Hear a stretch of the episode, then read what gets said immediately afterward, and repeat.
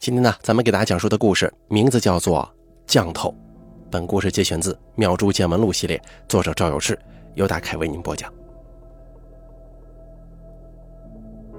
世界各民族起源时都有一个奇怪的现象，那就是巫教的发展。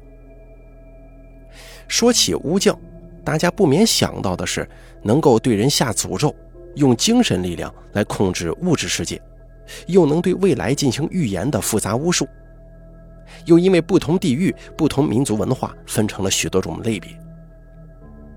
我学过湖南地区的元皇教，这也是一个巫文化很浓厚的宗教。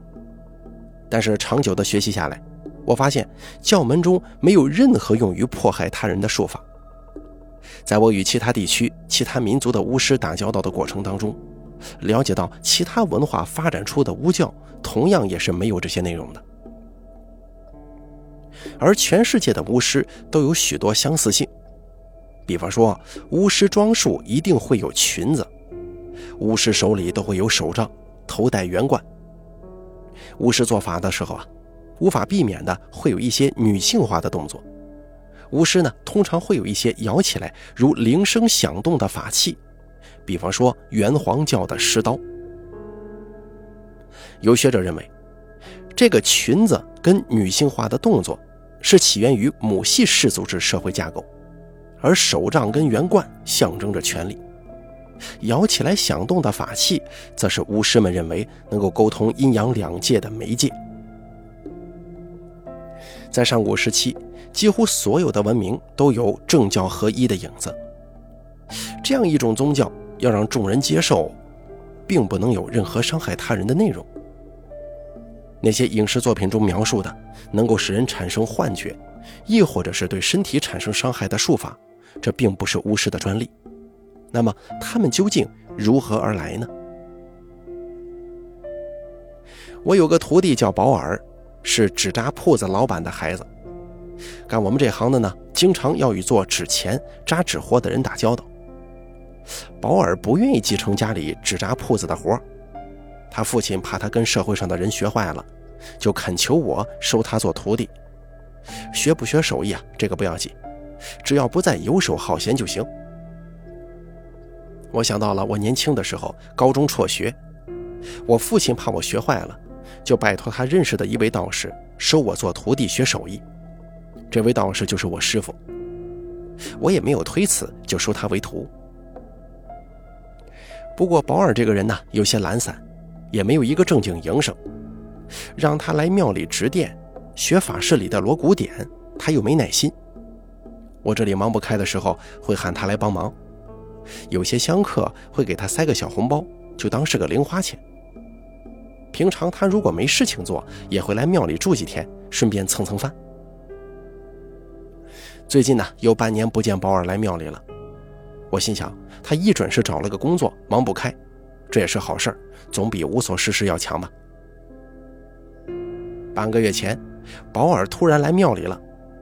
他的穿着跟打扮与往常不一样，挺有精神的，围巾大衣穿的都非常整齐，以前的邋遢劲儿不翼而飞了，还拿出了一条和天下的香烟放在庙里的供桌上。这不常抽烟的朋友可能不太了解，湖南地区老百姓。如果经济条件差一些，通常抽的是软包白沙，五块五一包；稍微强一点的，抽的是精品白沙，十块钱一包。如果是经济条件比较好的，抽的是黄盒子的芙蓉王，二十多块钱一包。而这个和天下的香烟是寻常人抽不起的，要一百块钱一包。即使是富商，也只用这个烟来待客。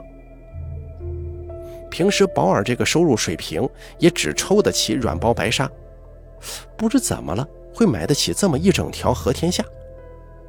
我估摸着可能是他的正经工作赚钱了，想买一条好烟来供神，也是个孝心。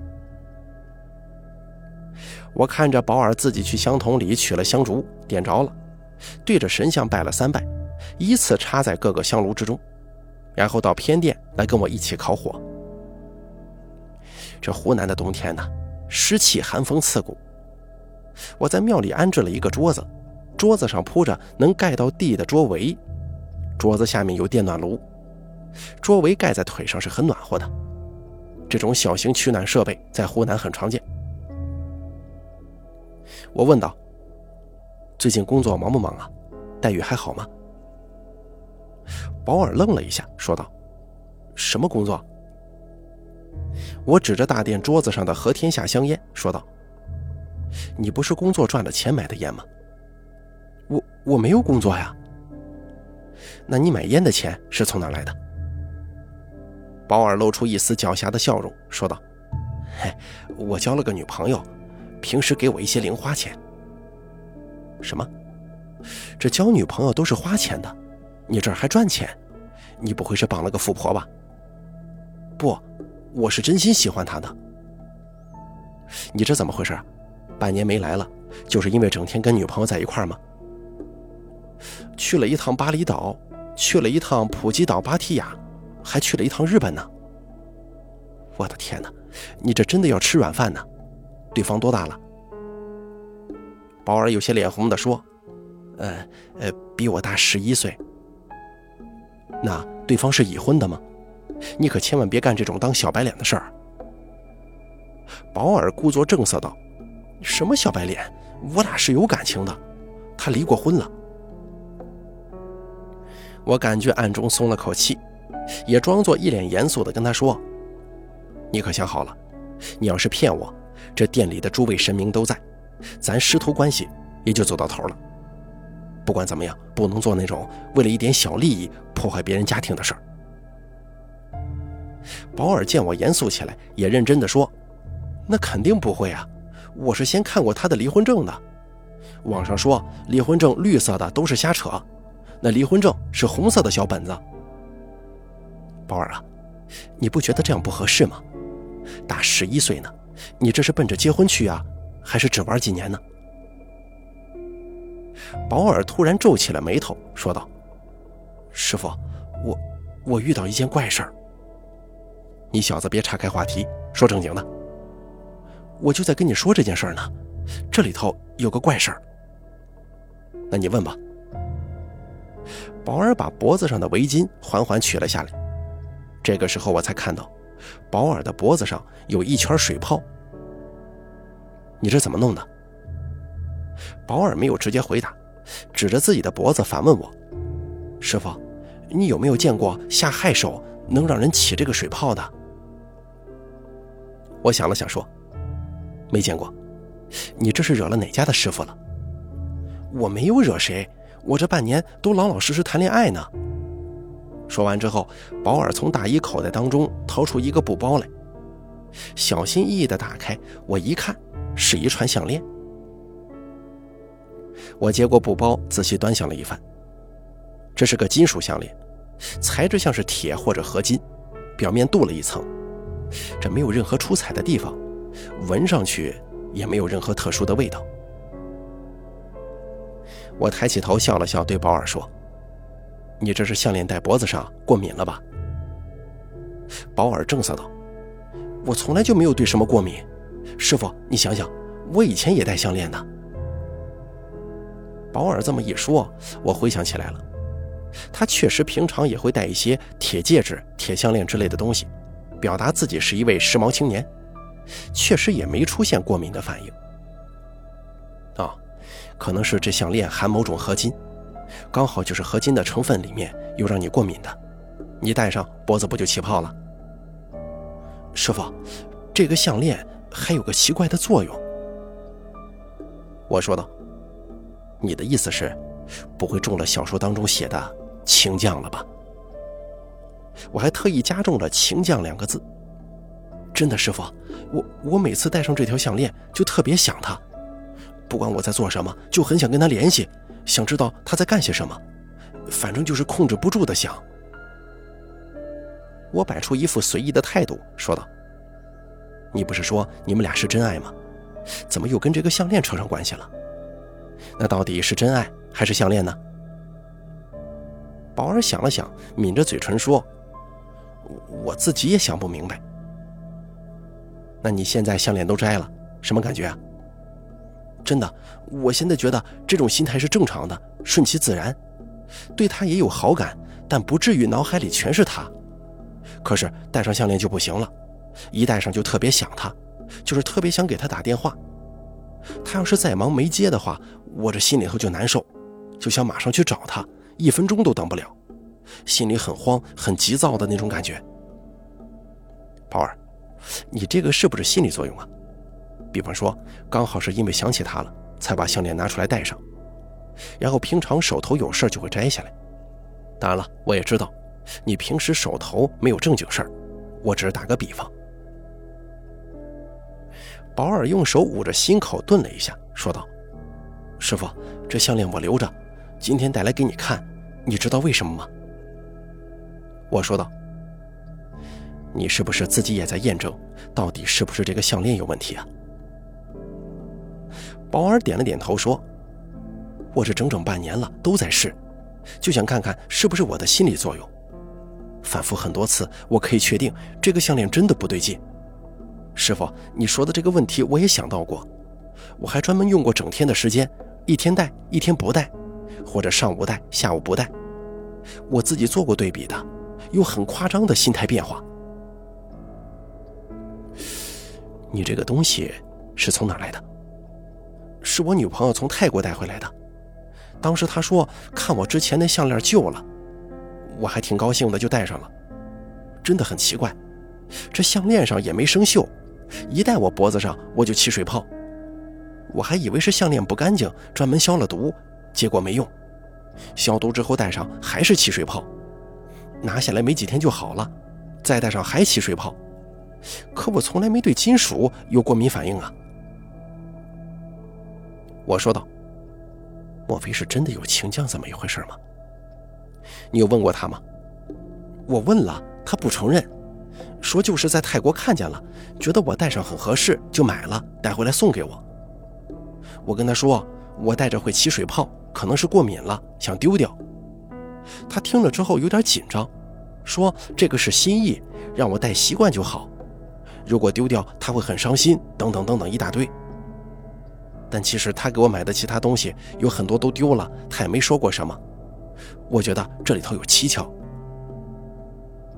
我说道：“现在是这么个问题，咱们假设真的有清江这回事儿，他去了泰国找了一个什么降头师，把情将下在这条项链上，然后带回国交给你。这里面就奇怪了，如果要对人下什么害手，一般用对方无法察觉的方式。这情将要是让你察觉了，这个也太低级了吧？”保尔挠了挠头说：“我也觉得有点奇怪。还有，你戴上既然起水泡了，那就别戴了呀。这个情将是不是有点过于好破解呢？这么大的副作用，傻子才戴吧？”保尔愁眉舒展，笑了：“ 师傅，你这么说也对呀，不戴了，以后都不戴了，还是随心发展，顺其自然。要是真能走下去，就接着走；要走不下去了。”也不会受这个东西的影响。正聊着呢，隔壁小卖部的满哥抓着一把瓜子儿，一边嗑一边往庙里走。看见保尔，热情地打了声招呼。看到桌子上一条和天下烟，还跟保尔开玩笑说：“最近是不是发财了？”这满哥并不是真的名字里有“满”这个字，这也是湖南地方的特色。湖南方言当中，“满”是小的意思，“满哥”就是指年轻的哥哥。这个满哥跟妻子经营一家小卖部，他自己平时在市里上班，闲极无聊会来庙里找人聊天。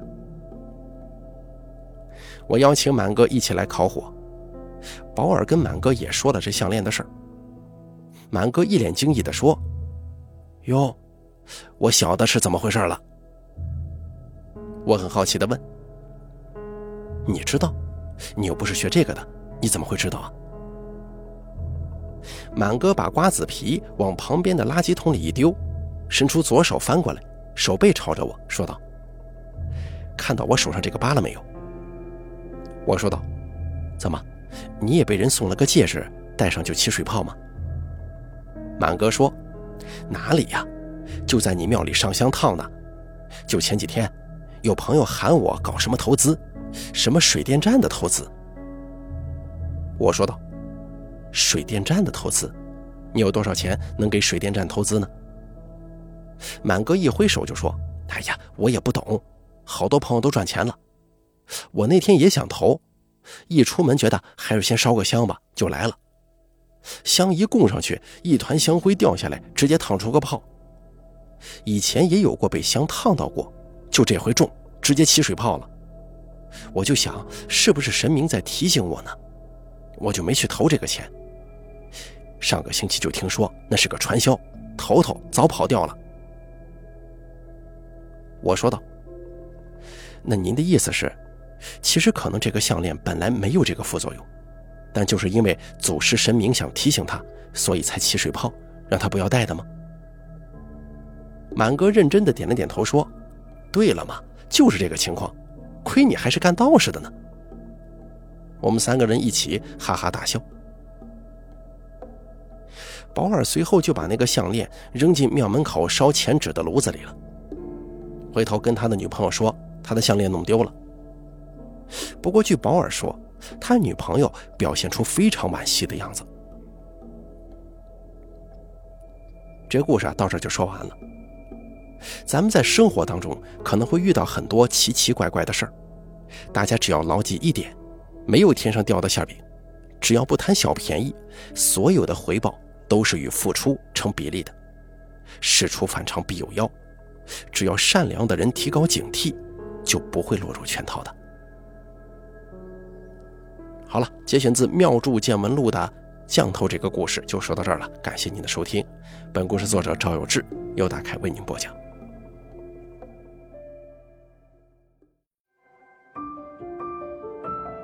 本期故事演播完毕。